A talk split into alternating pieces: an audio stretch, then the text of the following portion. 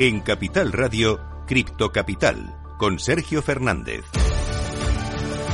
Muy buenas tardes de nuevo, bienvenidos, bienvenidas un día más a su casa, la casa de los amantes de las criptomonedas. Hoy también volvemos a ver caídas dentro del mercado cripto con Bitcoin rozando los 16.500 dólares. Vemos fuertes caídas hoy, por ejemplo, en Cardano, en Polygon. La única que está subiendo, la única que se salva, una de las que más fuerte viene durante la última semana, Ripple. Parece que después de eh, salir bastante airosa de todos estos juicios con la SEC, pues de momento eh, aguanta bastante fuerte el tirón. Vamos a, a, seguir contándote noticias. Hoy tenemos que hablar del Salvador, de Nayib Bukele, que va a empezar a comprar un Bitcoin cada día. Va a hacer las famosas DCAs, que enseguida vamos a analizar con nuestro invitado del día de hoy. Tenemos noticias también sobre Binance, noticias bastante positivas para todos aquellos que quieran aprender un poco más del mundo cripto y en este caso vamos a terminar hablándote de NFTs y una noticia muy negativa y es que eh, sobre todo para Justin Bieber que ha perdido el 94% del valor del NFT que adquirió hace apenas unos meses. Estamos hablando de un Board Ape Jazz Club que ha caído de 1,3 millones de dólares a 70.000 en nada, en apenas unos meses se le ha volado pues prácticamente un millón de dólares. Enseguida te vamos a contar todas estas noticias, vamos a contextualizar, vamos a decirte cómo está el mercado y vamos a hablar eh, con un gran invitado sobre la diferencia entre FTX y Bitcoin y vamos a hablarte un poquito también de CBDCs para que te pongas al día de todo lo que está ocurriendo en el mundo cripto, como siempre, aquí en Cripto Capital.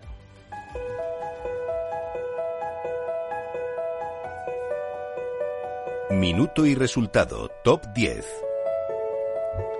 Antes de nada, vamos a contarte, vamos a comentarte cómo está el mercado cripto en estos momentos y comenzamos por Bitcoin. Está cayendo un 0,16% en las últimas 24 horas hasta los 16.524 dólares. En segundo lugar, vamos con Ethereum, que también está cayendo 1,53% abajo hasta los 1.193 dólares. A partir de aquí vamos con las stablecoins, en concreto por Tether, que se salva en las últimas 24 horas, sube un 0,02% hasta los 0,99 centavos. En cuarto lugar, USD Coin cayendo 0,02% abajo y eso sí está clavada en el dólar. En quinto lugar, vamos con Binance, que se deja un 1,85% hasta los 266 dólares. En sexto lugar, su stablecoin Binance USD también está cayendo bastante menos, eso sí, únicamente un 0,01% abajo y está clavada en el dólar. En séptimo lugar, la única altcoin que está en positivo y dentro del top 10 vemos a Ripple que sube un 1,43% hasta los 0,37 centavos. En octavo lugar tenemos a Dogecoin que cae un 1,73% y está en 8 centavos. Cardano en noveno lugar tampoco se salva, se deja un 1,99% y está en 0,32 centavos y cerrando el top 10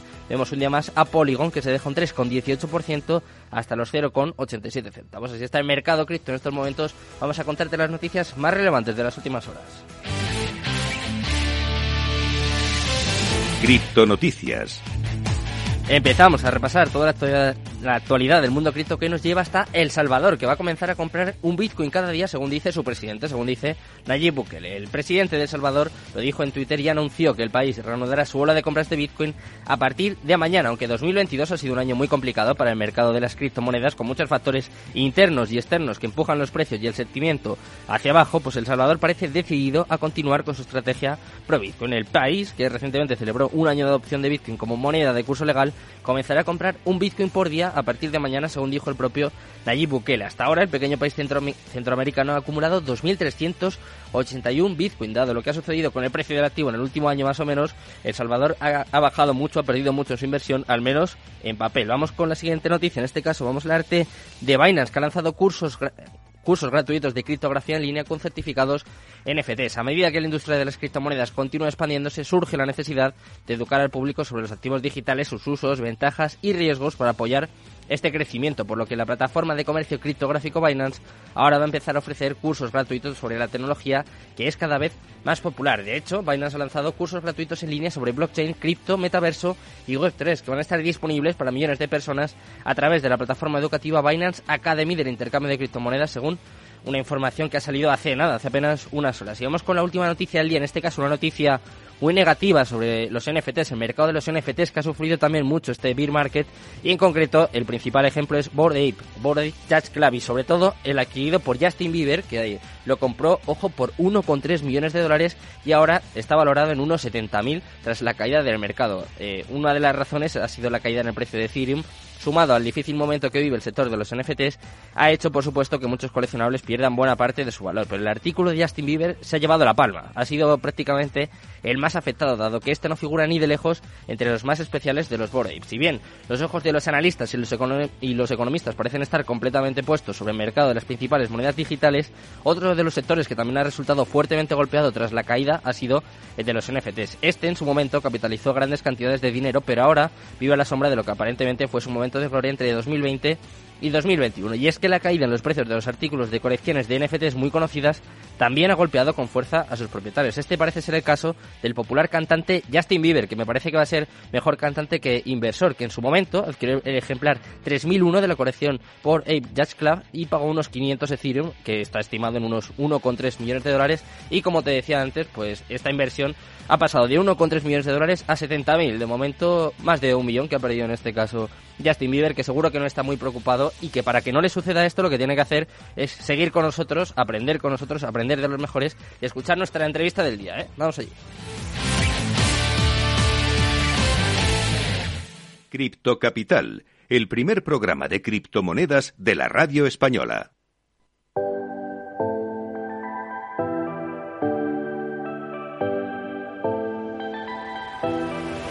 La entrevista del día.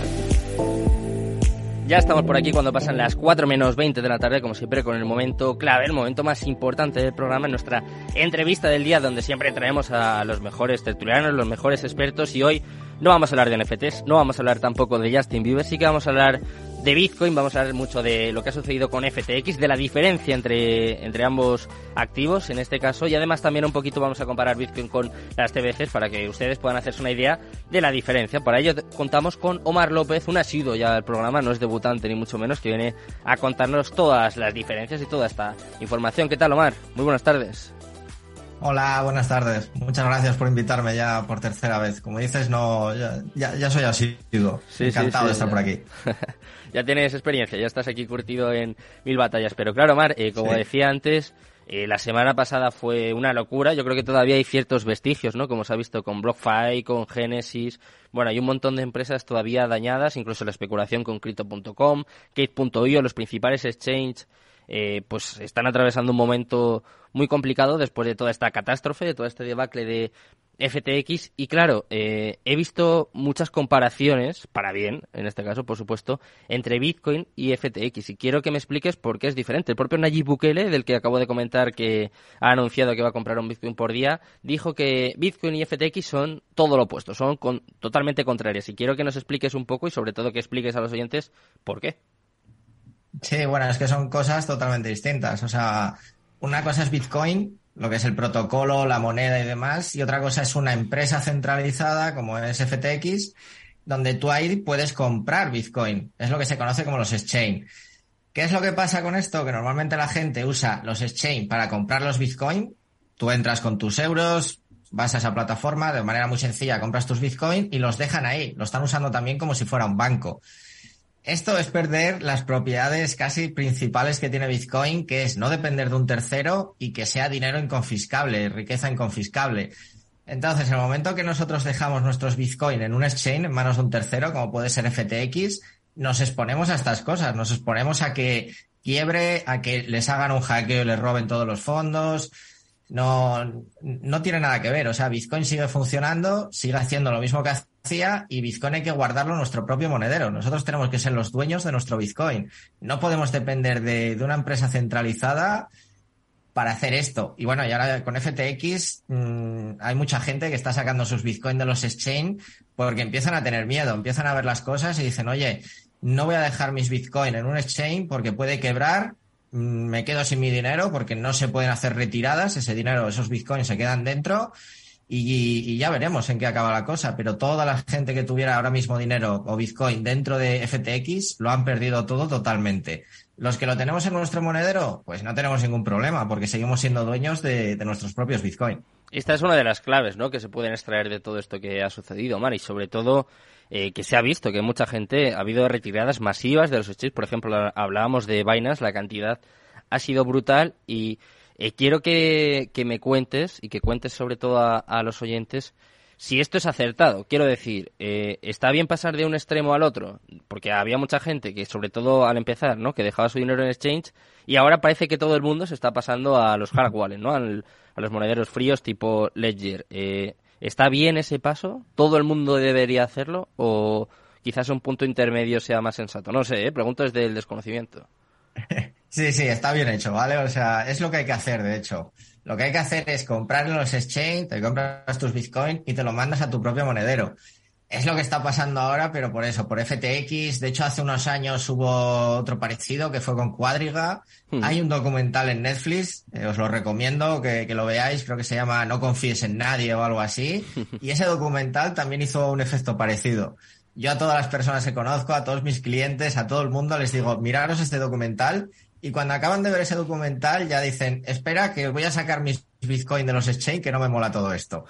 Ahora con FTX, pues lo mismo, pero a otros niveles absurdos, porque es que creo que hablamos de 8.000 o 10.000 millones de dólares que se han perdido. Hmm. Salía el administrador concursal que está ahora con, con toda la quiebra de FTX, que fue el mismo que hizo Enron, ¿vale? Que Enron fue una quiebra, una estafa brutal, de lo más grande de la historia de la humanidad. Y vio FTX y dijo, está mucho peor FTX que Enron. O sea, la que tienen aquí montada, la que tienen aquí preparada, no tiene ni pies ni cabeza y, la gente estaba confiando en FTX porque además era el segundo exchange más grande del mundo. Entonces se suponía que estaban haciendo bien las cosas. Pues no, lo estaban haciendo todo mal, por lo visto. Estamos hablando del nuevo CEO que se llama John Ray y que ha dicho que nunca había visto un fallo de controles y de cumplimiento tan exagerado como el que se ha visto en FTX, que claro, eh, no sé cómo puede afectar esto a la industria y de alguna forma también puede llegar a afectar a, Bitcoin o es totalmente independiente, porque es verdad que el precio, eh, bueno, pues ha caído, pero tampoco ha sido una caída tan brutal como, por ejemplo, en su día con Luna, o parece que no, no ha afectado tanto, por lo menos, a su, a su valor a día de hoy. Bueno, es que primero hay que diferenciar valor de precio. O sea, el precio es lo que tenemos en CoinMarketCap o en las exchange que nos dicen que está ahora mismo Bitcoin, pues yo que sé, a 16 mil dólares. Y mm. otra cosa es el valor. El valor de Bitcoin sigue siendo el mismo, o sea, sigue haciendo las mismas cosas, sigue emitiendo un bloque cada 10 minutos, sigue siendo riqueza inconfiscable, todo lo que es Bitcoin no cambia. Pero claro, ¿qué pasa? Que el precio sí que, que se altera, porque todo esto entra en pánico y a mí cantidad de gente me, me, han mandado privados estos días, gente familiares, amigos que no tienen Bitcoin, y me mandaron la noticia de FTX, porque decía que FTX había quebrado, que todo el Bitcoin iba a bajar, que, que se iba a cero, lo típico. Entonces, claro, todo esto de cara a la gente hace que vendan sus Bitcoin, pues se asustan.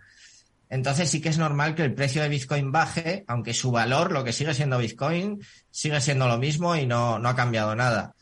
Esto, esto va a traer más quiebra seguramente, lo que tú decías, que si Crypto.com se habla de ellos, que si Gateo.io también, BlockFi creo que también ya está en ello y, creo que ha reparado los, los retiros.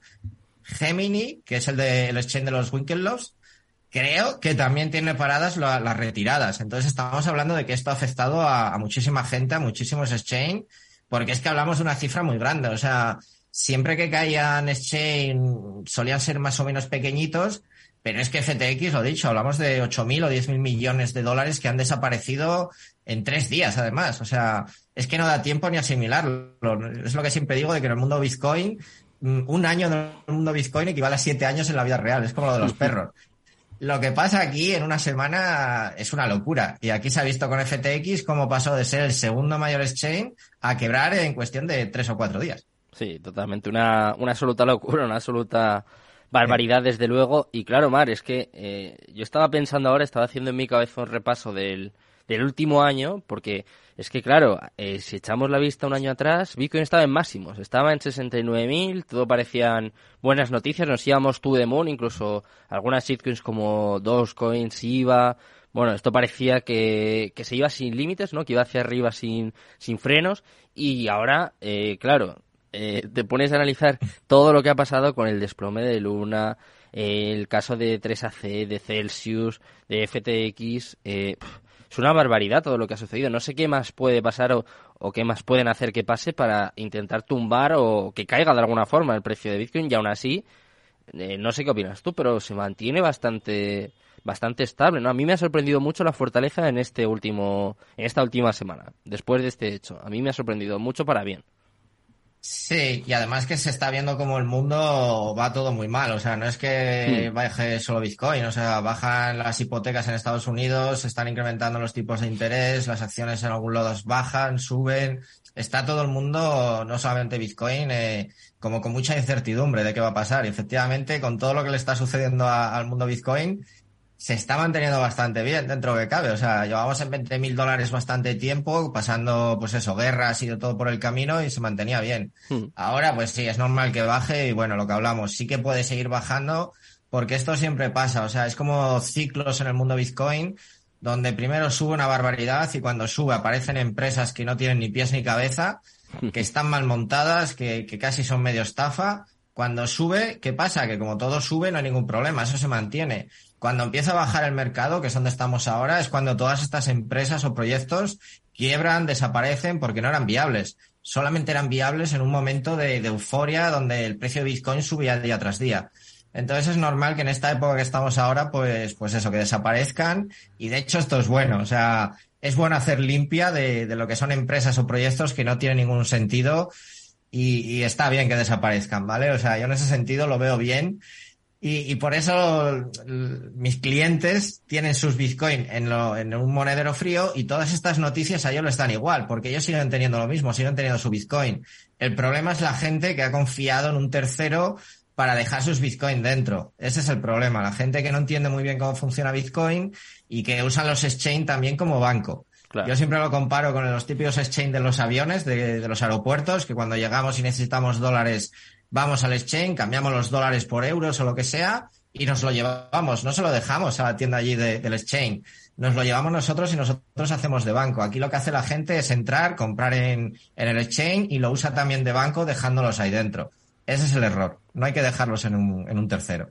Estoy de acuerdo contigo en prácticamente todo, Omar, y sobre todo, pues que, que no viene mal una limpia siempre y cuando se aprenda la lección y que, que no vuelva a pasar, porque al final lo peor de todo esto es la gente que, pues que se queda sin, sin su dinero, que desde luego es una absoluta desgracia. Quiero hablar contigo de las TBCs, hablando de desgracias y de cosas peligrosas, pero antes, eh, si te parece, eh, coméntame muy rápido la noticia que, que contaba al principio del programa. Salió ayer, lo dijo Nayib Bukele, que vemos que le gusta comprar el DIP, eh, vamos, es pro Bitcoin a, a muerte. ¿Y qué te parece esta estrategia? Un país que va a empezar a comprar un Bitcoin por día, ¿eh? Eh, sí, o sea, la verdad que, en ese sentido Nayib mm, lo está haciendo muy bien y eso que no voy a ser yo el que defienda a un político, ¿vale? O sea, no, soy, soy bastante antipolítico, pero en este caso, de momento, las cosas que está haciendo tiene sentido, todo lo que hace. Tuve hace tiempo, o sea, hace unos días diciendo que solamente había sido 0,2% del PIB lo que había comprado en Bitcoin y eso había hecho que se incrementara el turismo un 70%. Hmm. Esas cifras, o sea, con un 0,2 que incrementes el turismo un 72% es una pasada, es una virguería. A día de hoy, justo cuando estamos hablando, se está haciendo la adopting Bitcoin, que lo mismo, han ido mil ponentes, mil personas, mucho turista, mucha gente. Yo tengo varios amigos que están por allí hmm. y se han ido precisamente al Salvador por todo lo que es Bitcoin. Ese dinero que han llevado allí se queda en El Salvador. Lo está haciendo muy bien. Todo lo que están haciendo, la verdad que, que parece que está funcionando y hay mucha gente en El Salvador que está contenta. También te digo que, que, la gente no está usando Bitcoin como método de pago, o sea, allí casi no lo usa nadie, casi nadie lo acepta, hmm. pero bueno, que es un inicio, ¿vale? Es un comienzo de, de haber puesto El Salvador en el mapa, o sea, y, y, todo esto de seguir comprando está bien, no deja de ser unas cifras muy pequeñas para lo que es un país.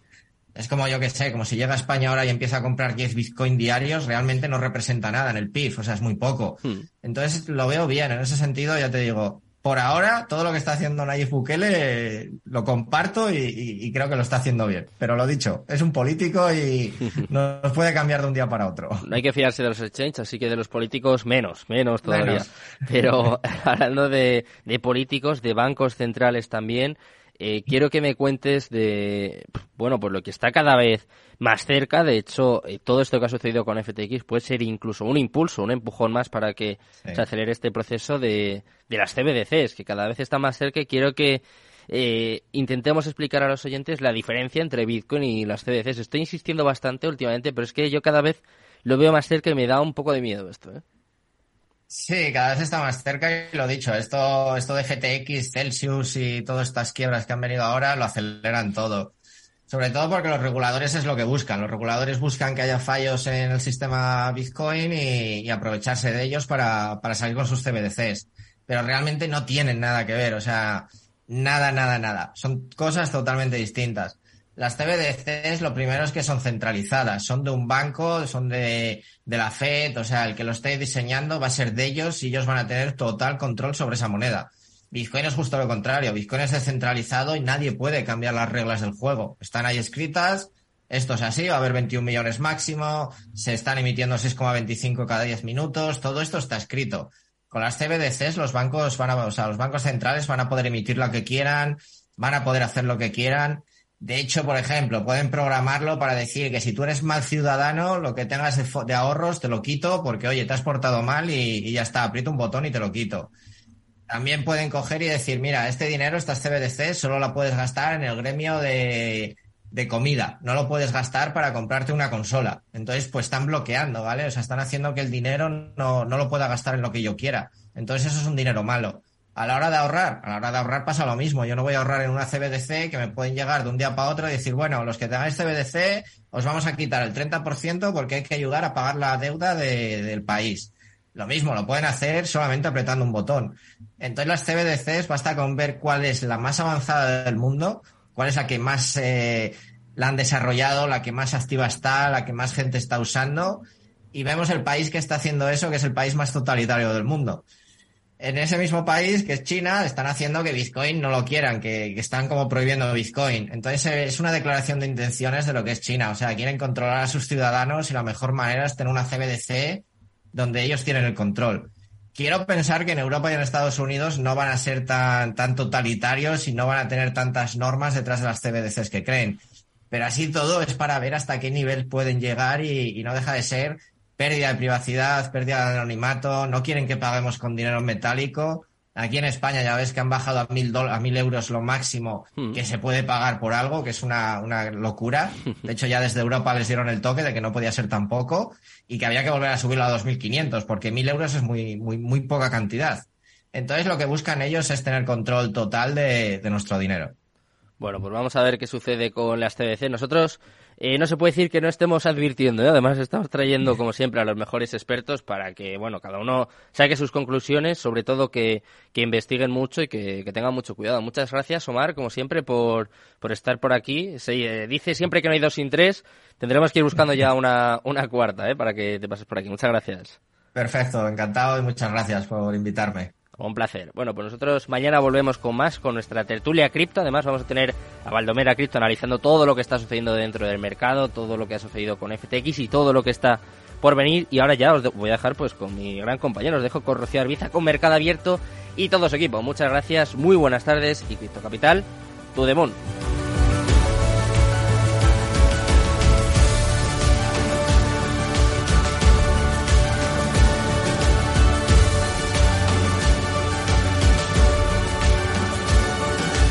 Cripto Capital, el primer programa de criptomonedas de la radio española.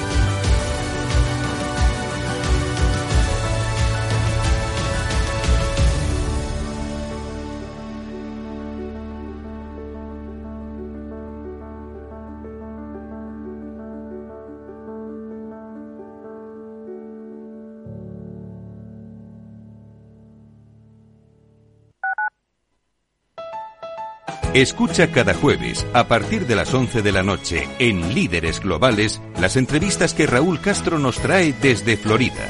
Personas inspiradoras de habla hispana que han destacado en sus actividades más allá de nuestras fronteras y que nos dejan sus enseñanzas y aprendizajes desde el punto de vista más personal. Líderes Globales, con Raúl Castro, en Capital Radio. Los viernes en Capital Radio te proponemos descubrir y comprender las estrategias de empresas con éxito que servirán de inspiración y ejemplo para la tuya. Escucha Metaempresas, un programa presentado por Andrés Arenas con la presencia y los consejos de expertos en distintas áreas y profesores de reconocida trayectoria. Todos los viernes a las siete y media de la tarde, Metaempresas, Capital Radio.